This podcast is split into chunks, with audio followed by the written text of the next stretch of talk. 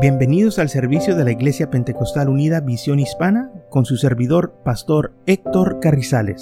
Esperemos que reciba bendición y fortaleza en su vida a través del glorioso Evangelio de Jesucristo. Y ahora acompáñenos en nuestro servicio ya en proceso.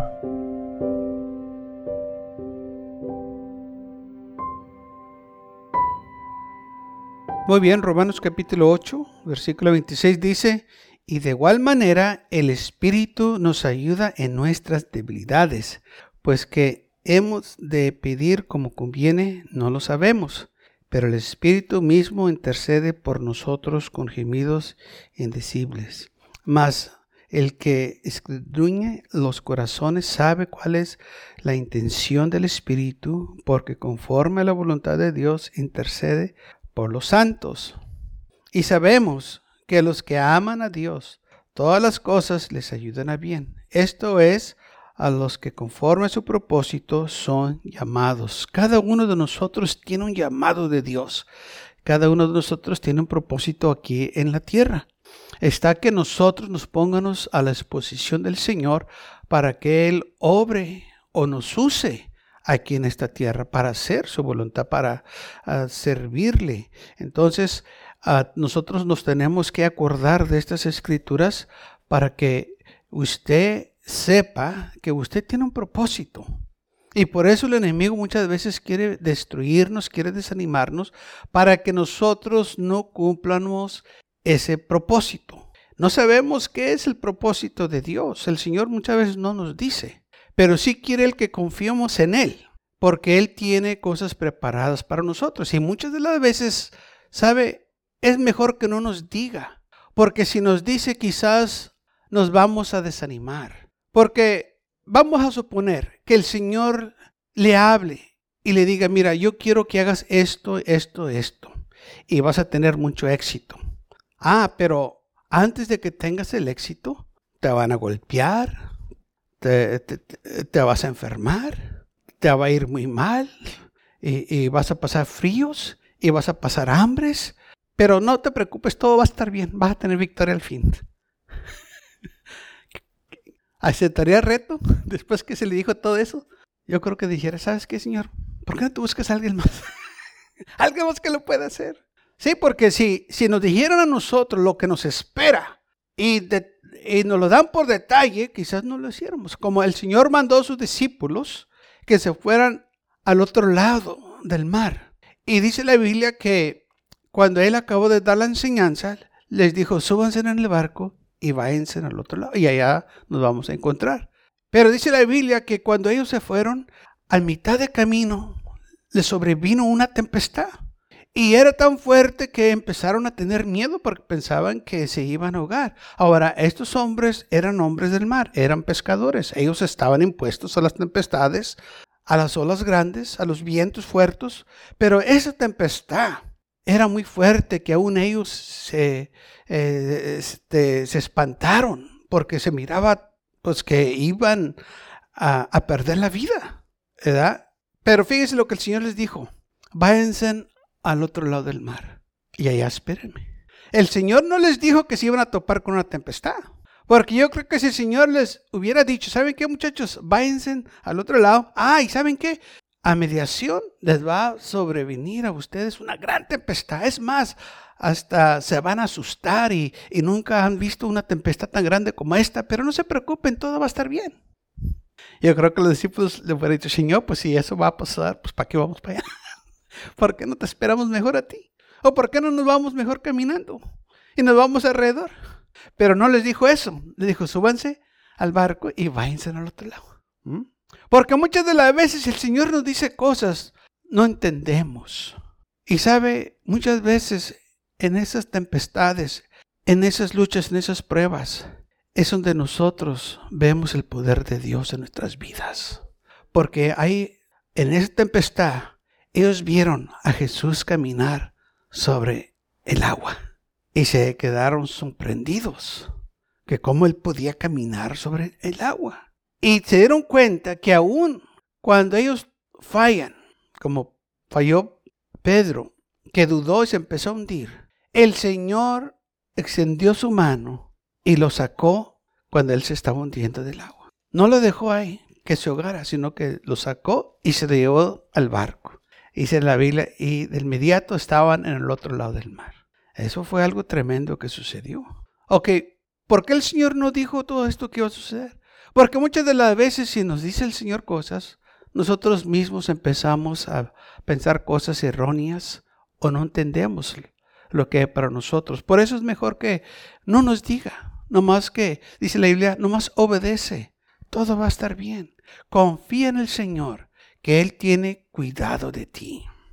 Y dice la palabra de Dios que sabemos que los que aman a Dios todas las cosas les ayudan a bien.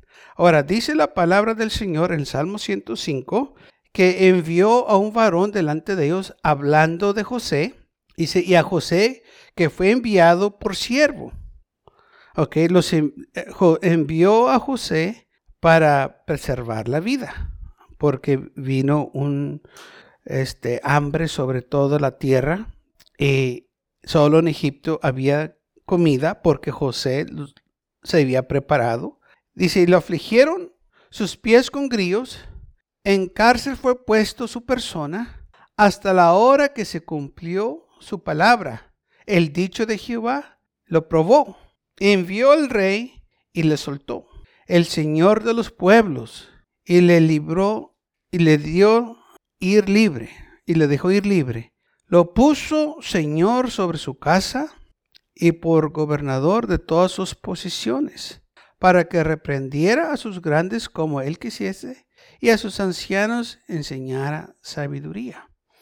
Ahora, la historia de José fue una historia, una de las primeras historias, hermanos, que vemos cómo el Señor usó un hombre en medio de la aflicción, en medio de una situación, cómo el Señor hizo algo tremendo con este varón.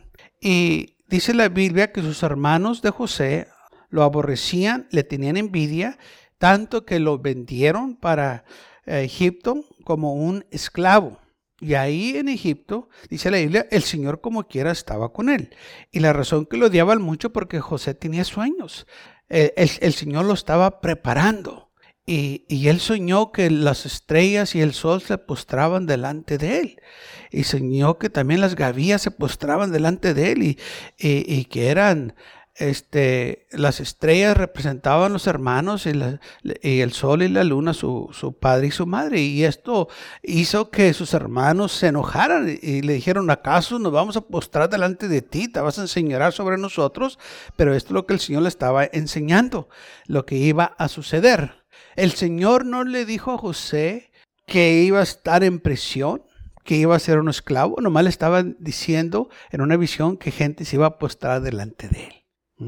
Pero cuando sucedió eso, José tuvo que pasar por muchas cosas, como dice aquí, estuvo en prisión, fue afligido, sus pies con grillos, y en cárcel fue puesto su persona. Él estuvo en cárcel y ahí fue afligido. Pero el Señor, dice la Biblia, estaba con él. Y donde quiera que José iba, alcanzaba gracia ante los ojos de la gente, porque José servía al Señor. Ahora bien, sus hermanos lo aborrecían y lo vendieron. Y porque José era un hombre de Dios, el Señor lo usó a él. José no se amargó, se podía haber amargado, pero no lo hizo. Podía haberse enojado con Dios, como muchas veces la gente se enoja con Dios porque les pasan cosas, José no se enojó porque él sabía que su vida estaba en las manos del Señor.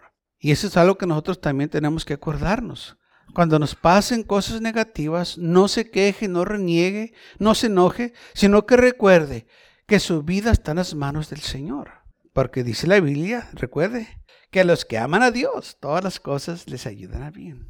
Todo te va a salir bien si tú amas al Señor. Y dice la Biblia que Dios estaba con José. Aún en Hechos capítulo 7, versículo 9, Esteban hace referencia a lo que pasó con José.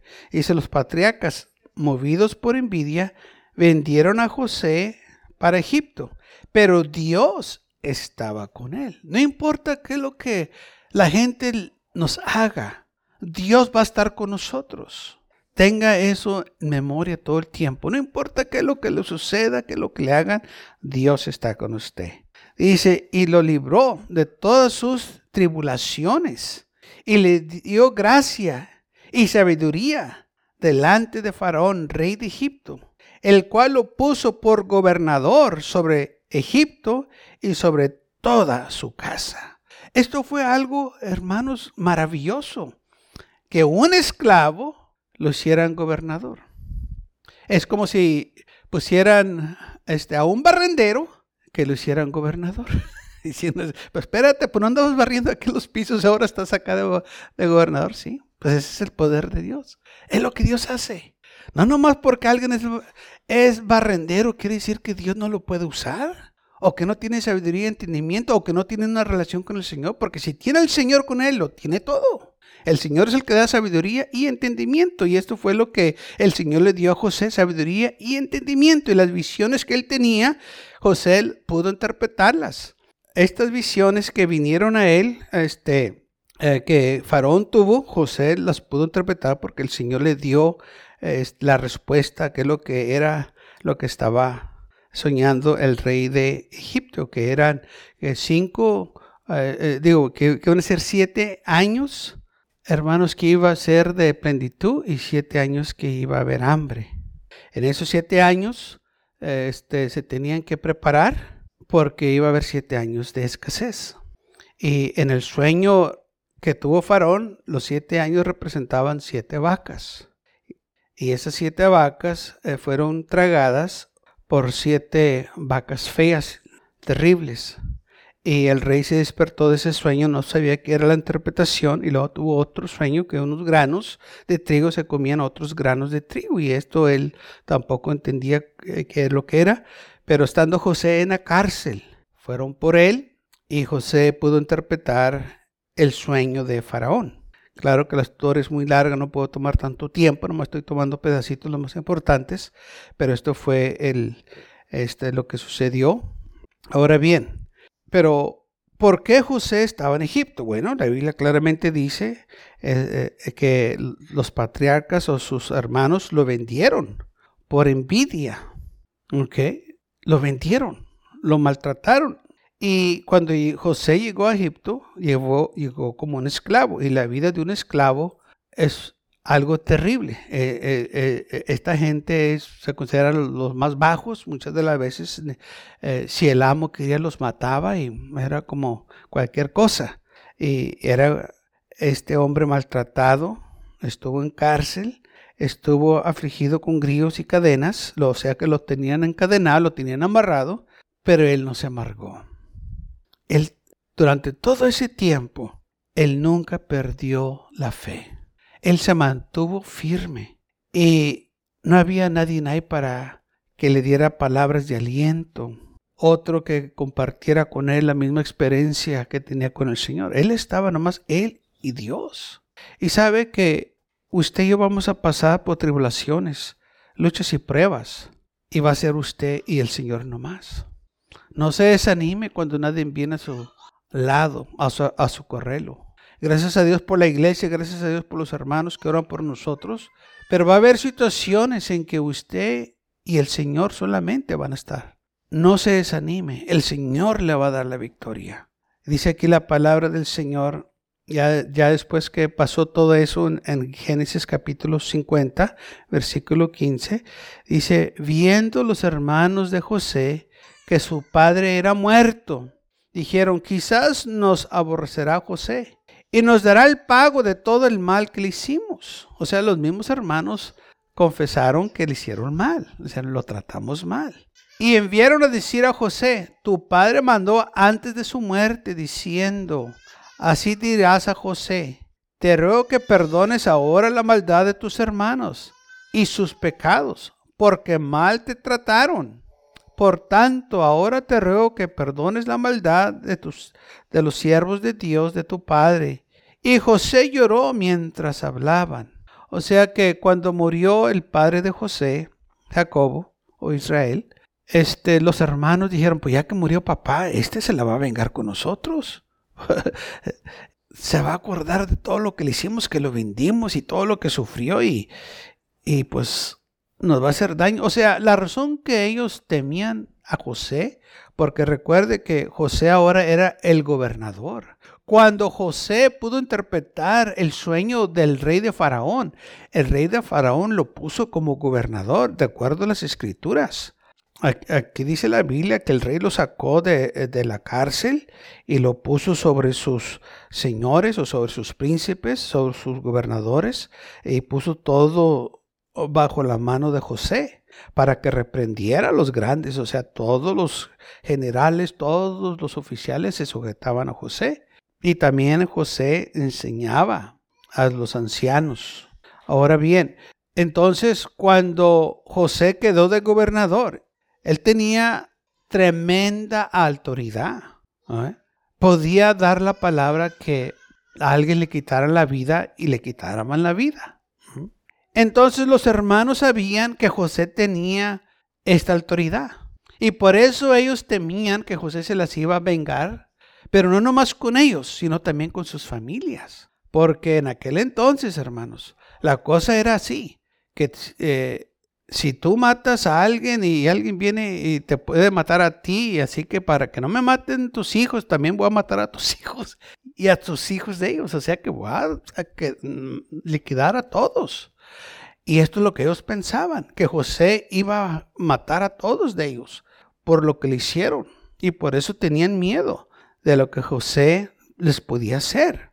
Y por eso le mandaron decir, dijo papá que nos perdonaras porque eh, pues nosotros reconocemos que te hicimos mal, pero eh, ten misericordia de nosotros ahora. Y dice la Biblia que mientras ellos hablaban a José, José empezó a llorar. Vinieron también sus hermanos y se postraron delante de él. Fíjese, se postra ellos solos vinieron y se postraron delante de José. Ahí se cumplió lo que la visión de José o, el sueño que José tenía que él soñaba que las estrellas se postraban delante de él. Y aquí están sus hermanos vinieron y se postraron delante de él. ¿Vio cómo se cumple la palabra de Dios? Y dijeron, hemos aquí por tus siervos. Y le respondió José, no teméis, ¿acaso estoy yo en lugar de Dios? Vosotros pensates mal contra mí, mas Dios lo encaminó a bien para hacer lo que vemos hoy, para mantener en vida a mucho pueblo. O sea, yo no les voy a quitar la vida a ustedes. El, Señor me mandó a mí aquí para mantener la vida. Ustedes piensan que les voy a quitar la vida. No, el Señor me mandó para mantener la vida. Ahora, yo llegué aquí porque ustedes intentaron hacer mal contra mí. Porque es lo que dice aquí. Vosotros pensaste mal contra mí. Dice, más Dios lo caminó a bien, o sea, Dios lo volteó y en lugar de hacerme mal, me hizo bien. Pero en ese proceso sí hubo aflicciones, hubo luchas, hubo pruebas, pero él necesitaba que pasar por todo eso por lo que iba a recibir. O sea, cuando llega José a Egipto, a lo venden a casa de Potifar como esclavo. Ahí era el, este, un siervo y luego después que vieron la habilidad de José, lo pusieron de mayordomo y él pudo, hermanos, este, gobernar bien esa casa. Pero después vino el enemigo y lo atacó y fue echado a la cárcel y ahí en la cárcel de nuevo este, halló gracia ante los ojos del carcelero y el carcelero lo usó para mayordomo en la cárcel porque José tenía la habilidad de ser un buen mayordomo. Él, em, eh, él sabía cómo ser mayordomo cuando estaba en la casa de su padre, que le daban trabajos leves, pero cuando llegó a la casa de Putifar, le dieron más trabajo y agarró más experiencia, como, este, eh, correr un, este, una hacienda, una quinta, algo más grande de lo que ellos tenían, porque Putifar era el, eh, un oficial grande de Faraón y luego de ahí lo mandaron a la cárcel, y ahí en la cárcel había miles de prisioneros en cual José se tenía que encargar de darles de comer, de, que todos tuvieran lo necesario, y José aprendió cómo ser buen mayordomo. Después de ahí lo pusieron como gobernador de Egipto. Entonces cuando José llega a Egipto eh, este, y llega a la posición de gobernador, él tenía experiencia de la cárcel, de la casa de Pitifar y de su padre. Entonces él tenía que pasar por todo eso para agarrar la experiencia que iba a necesitar para cuando era gobernador. Y así pudo mantener la vida. aunque el enemigo lo quiso usar para mal, Dios lo caminó a bien. Y sabemos, a los que aman a Dios, todas las cosas les ayudan a bien. ¿Vio cómo la Biblia no se contradice? Se cumple. Todo le ayudó para bien. Porque él necesitaba esa experiencia, pero pues, ¿en dónde le iba a agarrar? Bueno, el Señor dijo, pues hay una cárcel aquí. ahí te vas a enseñar. Y ahí se enseñó. Hermanos, nosotros somos un pueblo privilegiado. Así como José, que el Señor estuvo con él, el Señor va a estar con nosotros. Todas las experiencias, todas las luchas, todas las pruebas que usted pasa, le van a ayudar para lo que el Señor tiene para usted. Quizás al momento no lo entienda, pero cuando llegue acá se va a dar cuenta, ah, con razón, oh, ahora sí ya lo entiendo. Y sabe que eso fue lo que pasó con José. Él dijo, ustedes los pensaron para mal, pero Dios lo caminó bien. Ustedes me quisieron hacer daño, pero Dios lo cambió a una bendición para mí, porque ahora yo soy gobernador. ahora yo soy eh, el, como por decir, el vicepresidente de aquí de Faraón. Y ustedes pues no son nada. ¿Vio cómo el Señor lo exaltó? Pero José se tuvo que sujetar a la voluntad del Señor. José tuvo que estar firme en las cosas del Señor. José tuvo que confiar en el Señor. Y decir, Señor, si esto me está pasando, si estas situaciones este, que vienen a, mi vida, eh, tú las has permitido, bueno, yo tengo que confiar en ti, que tú me vas a dar la victoria. Yo no sé eh, eh, todo lo que va a suceder, pero yo sí sé una cosa, que tú vas a estar conmigo y me vas a dar la victoria, porque es lo que dice la Biblia, que somos más que vencedores en Cristo Jesús. Por eso dice la Biblia que tenemos que orar. Dice, sí, de igual manera el Espíritu nos ayuda en nuestras debilidades. Pues que hemos de pedir como conviene no lo sabemos, pero el Espíritu mismo intercede por nosotros con gemidos indecibles. O sea que usted se tiene que poner en oración en el Espíritu porque quizás no va a entender lo que está pasando, pero el Señor le va a dar la seguridad y la paz que todo va a estar bien.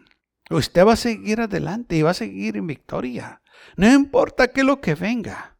Somos más que vencedores en Cristo Jesús. Porque muchas de las veces parece que estamos perdiendo, que no, no estamos saliendo adelante, pero no es así. Estamos en victoria. Vamos de gloria en gloria. Porque confiamos en el Señor. Usted, si se queda firme en el Señor, el diablo no nos puede derrotar. Recuerde, el Señor lo venció en la cruz del Calvario. Y si el Señor venció, usted también va a vencer en el nombre del Señor. Fíjese, ahí en la cruz, donde eh, el mundo, donde el diablo pensó que lo derrotó. Ahí fue donde el Señor venció, donde no hizo nada, no hizo ningún milagro, sino que dio su vida por el más vil pecador. Haciendo él eso, nos compró eterna redención. Hizo el milagro más grande, aleluya, que nos salvó. Dio su sangre para que yo usted pudiéramos tener vida eterna. Así que cuando el enemigo lo quiere acusar, cuando el enemigo lo quiere desanimar, cuando el enemigo le dice, ¿sabes qué? Todo esto que te está pasando es porque Dios te está castigando. Dígale, no, todo esto que me está pasando es porque viene una bendición grande. Por eso me estás atacando. Por eso quieres que me desanime. Porque el Señor tiene algo grande para mí. Usted imagínese todo lo que pasó José y aún así tenía una actitud positiva. En todo lo que le pasaba, dice, todo va a estar bien, porque Dios está conmigo. Y luego cuando tuvo la oportunidad de vengarse con sus hermanos, no lo hizo. Podía haberlo hecho. Tenía todo derecho de hacerlo. Ellos sabían que lo habían tratado mal. Él sabía que lo habían tratado mal. Entonces, pues si estamos de acuerdo, pues los voy a castigar. Pero no fue así. Dijo, ¿cómo los va a castigar a ustedes si, si, si ustedes no me hubieran tratado mal? Pues yo, no fuera el vicepresidente. Gracias.